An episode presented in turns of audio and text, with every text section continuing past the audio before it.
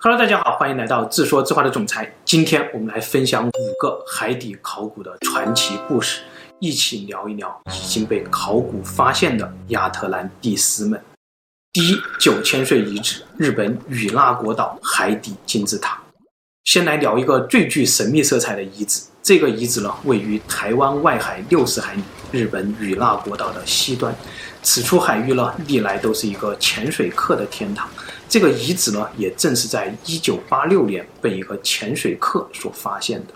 从潜水客的角度来看呢，这个遗址像一个巨大的金字塔，切割面光滑平整，台阶非常巨大，具有南美金字塔的风格啊。因为在这个遗址内呢，最初并没有发现人工制品和人类活动留下的一些遗迹，所以呢，起初科学家解释道，这可能是一个大自然形成的海底岩层。但是，随着遗址中出土了一些带有符号的石板以后，这个遗址立刻被日本政府保护了起来，并进一步鉴定出这个遗址的年龄是九千到一万岁。近年来，日本科学家用电子勘探技术将它的真容还原以后，让这个遗址变得更加神秘了。如果这是一个史前人类的遗址，那建造它的人究竟是谁呢？为什么如此巨大？这明显不符合人类的尺寸呢？为谁而建造呢？难道九千年前就有神庙，就有成熟的宗教，还是说它有其他的用途呢？这里的每一个问题都足以改写人类文明史。所以，今天主流的科学界倾向于认为这是一个大自然鬼斧神工的巧合，而那些刻有符号的石块，则是人造的伪证。然而，在爱好者眼中呢，这个遗址是一个重要的证据，用来证明五大陆的存在。五大陆是传说中太平洋上一个具有史前高等文明的大陆，它和亚特兰蒂斯文明所在的大西洲一样，是一块在一万三千年前到九千年前沉入海底的大陆啊。更有爱好者呢，根据各种各样的传说和线索编织出来，台湾就是五大陆文明的首都啊，姆大陆是人类文明的发源地，等等等等的神话故事吧。虽然这些神话故事虚无缥缈啊，但是话说回来，我们站在理性的角度反问一个问题，将会让这些神话故事变得更加神秘。那就是为什么科学证明出来台湾是整个南岛语系的发源地呢？如果姆大陆存在，台湾作为连接五大陆与亚洲大陆的一个枢纽，那这个问题将比现行的所有假说都好解释得多啊！这处遗址究竟是不是自然形成的呢？五大陆究竟存不存在呢？欢迎大家留言讨论。第二，九千岁遗址，印度坎贝湾奎斯纳德瓦卡城。这个用考古证明神话真实的真实故事，我们上一期刚刚分享过。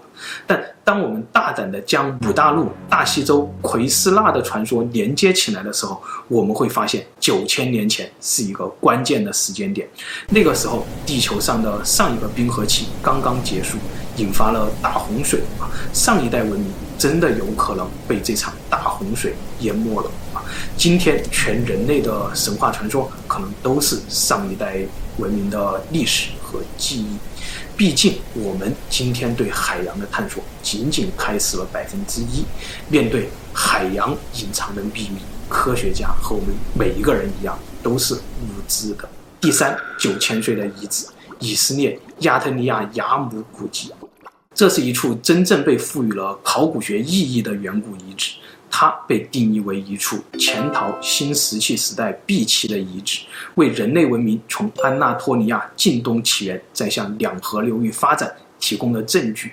这一处遗址呢，被柔软的沙质海床和十米左右深的海水完好的保存。整个古迹是一个古村落，村落当中神秘的石圈完好的保持着它当年刚刚被树立起来的形态。村中出土了很多安睡在他们墓穴当中近万年的人类骨骸啊，还有一些房屋、水井、植物、种子、仓库、贸易站点。种种迹象都在证明，九千年前这里的人类居民已经拥有了相当成熟的原始宗教、农牧业、社会制度，并且他们和外界保持着贸易沟通啊。这一处遗址大概有四万平方米，据推测呢，它可能是当时近东地区的一个大城市。究竟是先有宗教后有社会呢，还是先有社会后有宗教呢？神学家和科学家在这里各执一词。而该处遗址中神秘的石圈也被用来证明宗教与社会的关系。宗教是伴随着农牧业成熟、人类群居村落的建立而同时产生的。最终，在距今约九千年前，因为意大利的埃特纳火山打了个嗝儿啊，引起了巨大的海啸，这个古村落就被淹没了啊。这也间接的证明了，在九千年前确实存在过一场淹没了不少古文明的大洪水。第四，五千岁遗址，希腊帕夫洛比特里海底古城啊，帕夫洛比特里，这是一个希腊南部港口的名字。在它的海平面以下四米呢，是一座被海洋完好保存了五千年的古城。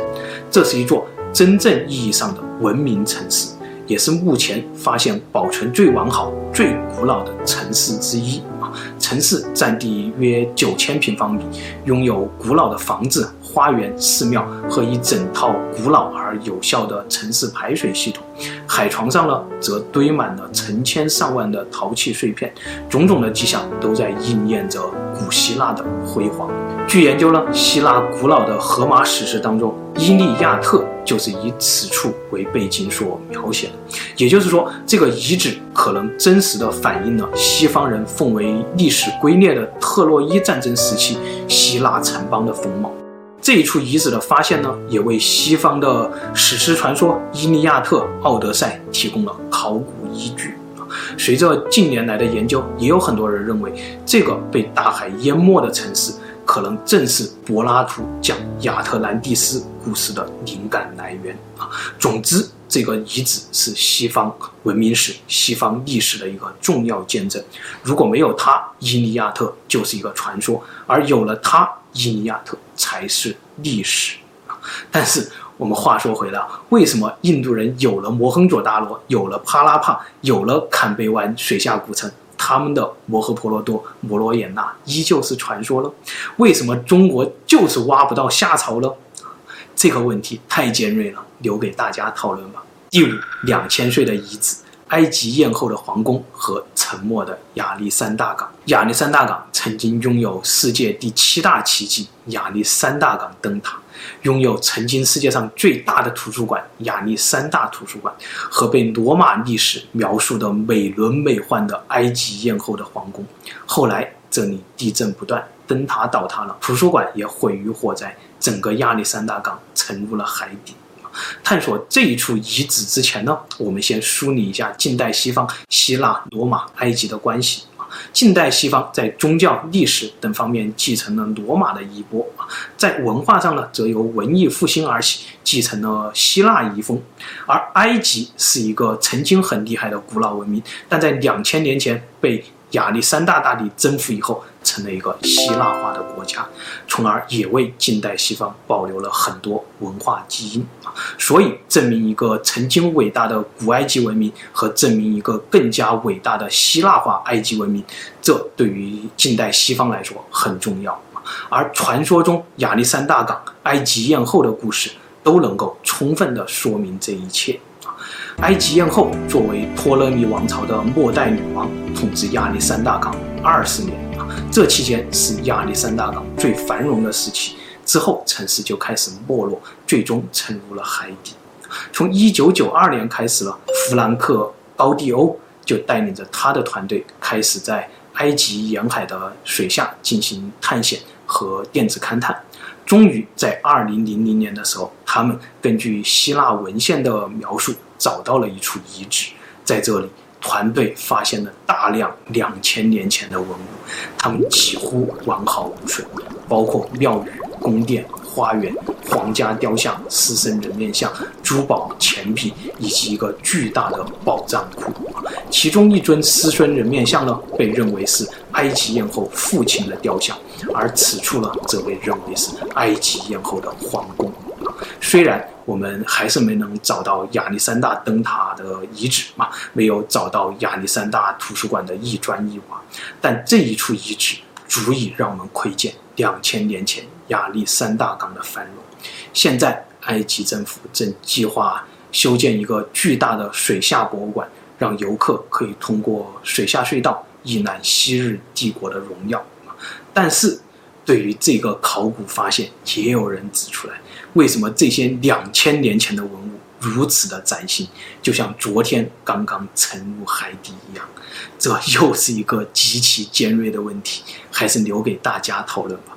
还有多少远古的秘密被大海保护着、隐藏着呢？我们人类文明又是否能够见到传说中沧海将再一次变桑田的那一天呢？